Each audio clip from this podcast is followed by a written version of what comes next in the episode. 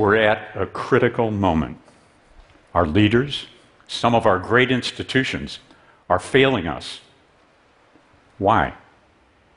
In some cases, it's because they're bad or unethical. But often, they've taken us to the wrong objectives. And this is unacceptable. This has to stop. How are we going to correct these wrongs? How are we going to choose the right course? It's not going to be easy. For years, I've worked with talented teams, and they've chosen the right objectives and the wrong objectives. Many have succeeded, others of them have failed. And today, I'm going to share with you what really makes a difference. That's what's crucial, how and why they set meaningful and audacious goals, the right goals for the right reasons. Let's go back to 1975. Yep, this is me. I got a lot to learn. I'm a computer engineer, I got long hair, but I'm working under Andy Grove, who's been called the greatest manager of his or any other era. Andy was a superb leader and also a teacher. And he said to me, John, it almost doesn't matter what you know. Execution is what matters the most. And so Andy invented a system called objectives and key results. Kind of rolls off the tongue, doesn't it? and it's all about excellent execution. So here's a classic video from the 1970s of uh, Professor Andy Grove. The two key phrases of the management by objective systems are the objectives and the key result. And they match the two purposes. The objective is the direction. The key result has to be measured, but at the end you can look and without any argument say, did I do that or did I not do it? Yes, no. Simple. That's Andy. Yes, no, simple. Objectives and key results, or OKRs, are a simple goal setting system. And they work for organizations, they work for teams, they even work for individuals. The objectives are what you want to have accomplished. The key results are how I'm going to get that done. Objectives, key results, what and how. But here's the truth many of us are setting goals wrong, and most of us are not setting goals at all. A lot of organizations set objectives and meet them. They ship their sales, they introduce their new products, they make their numbers. But they lack a sense of purpose to inspire their teams. So, how do you set these goals the right way? First, you must answer the question why. Why?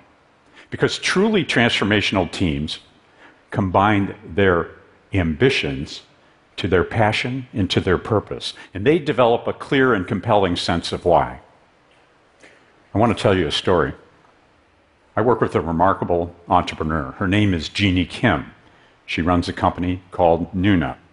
Nuna is a healthcare data company.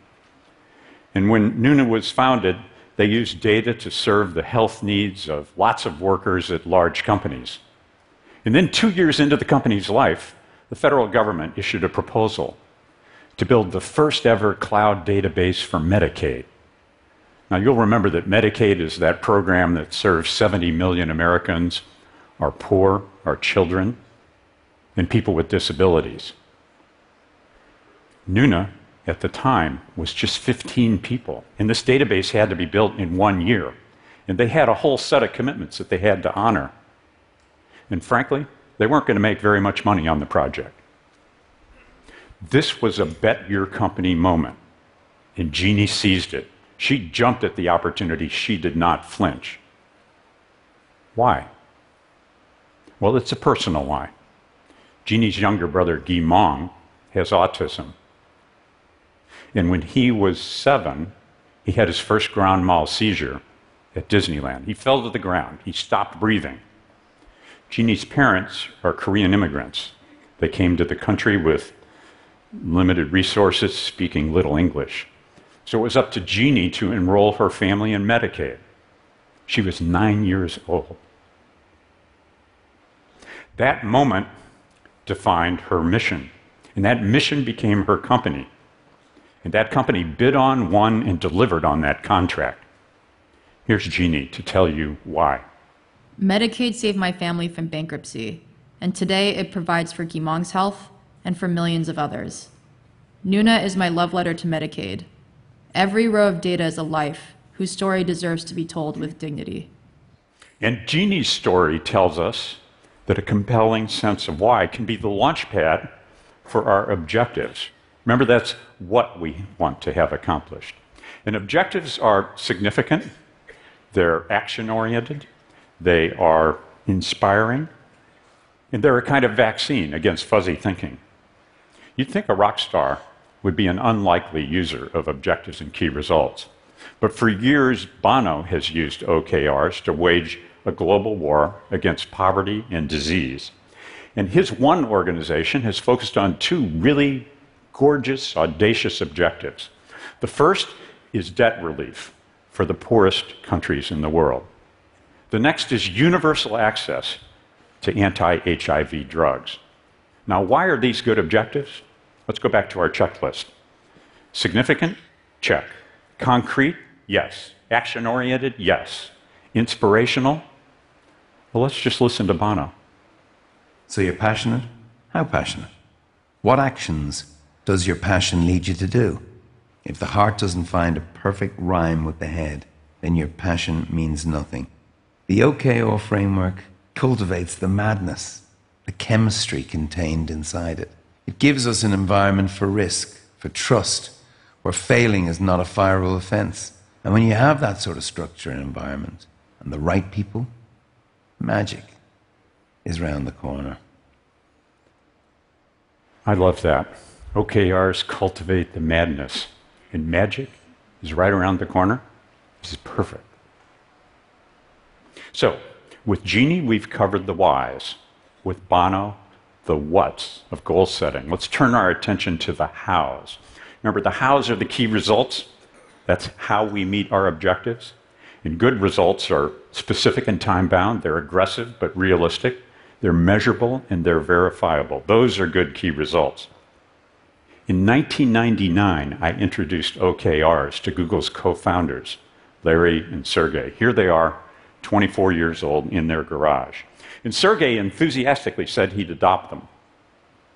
Well, not quite. What he really said was, We don't have any other way to manage this company, so we'll give it a go. And, and I took that as a kind of endorsement. but every quarter since then, every Googler has written down her objectives and her key results. They've graded them and they've published them for everyone to see. And these are not used for bonuses or for promotions, they're set aside.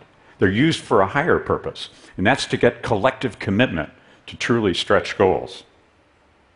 In 2008, a Googler, Sundar Pichai, took on an objective, which was to build the next generation client platform for the future of web applications. In other words, build the best browser.